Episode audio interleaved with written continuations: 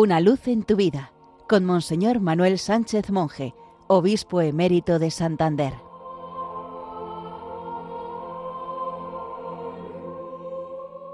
Queridos amigos de Radio María, este domingo quinto del tiempo ordinario nos recuerda que Jesús curó a muchos enfermos de diversos males. Jesús no se queda solo en la salvación espiritual del hombre, sino que aporta la salvación integral esto es puro evangelio.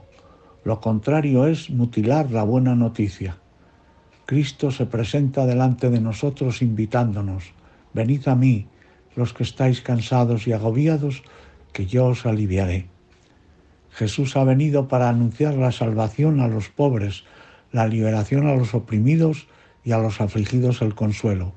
Proclamamos en una plegaria eucarística. La imagen de los enfermos y poseídos a los pies de Cristo es la más sugerente representación de la humanidad que busca descargar sus miserias en quien puede soportarlas. El cristiano no se somete a la enfermedad como si fuera una fatalidad, no. Jesús no canoniza la enfermedad ni se resigna pasivamente a ella, sino que la combate con todas sus fuerzas. Por eso el cristiano también lucha contra la enfermedad. Este es, por tanto, el sentido profundo de las curaciones de enfermos. Cristo quiere liberar a todo hombre y de todos sus males. Por otra parte, continúa el Evangelio de hoy. Se levantó de madrugada, se marchó a un descampado y allí se puso a orar. También cuando urge la acción sanadora, no se puede dejar el contacto vital con Dios. No basta volcarse en las necesidades materiales y espirituales de los hombres. Hay que recogerse en el interior para hablar con Dios. Porque no podemos hablar bien de Dios si no hablamos mucho con Él. Todo el mundo te busca, le dicen los suyos a Jesús, arrancándole de la oración.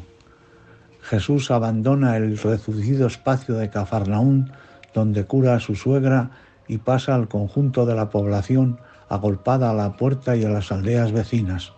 Al final se dice que Jesús recurrió predicando Galilea, símbolo del mundo gentil, su misión que quiere que llegue a todos los hombres. Para eso he venido, dice él, a quien no puedes, no a quienes quieren retenerlo.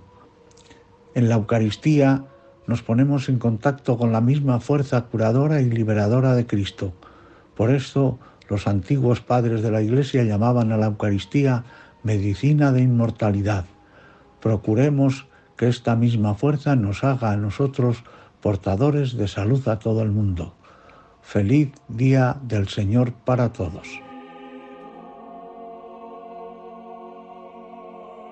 Una luz en tu vida con Monseñor Manuel Sánchez Monje, obispo emérito de Santander.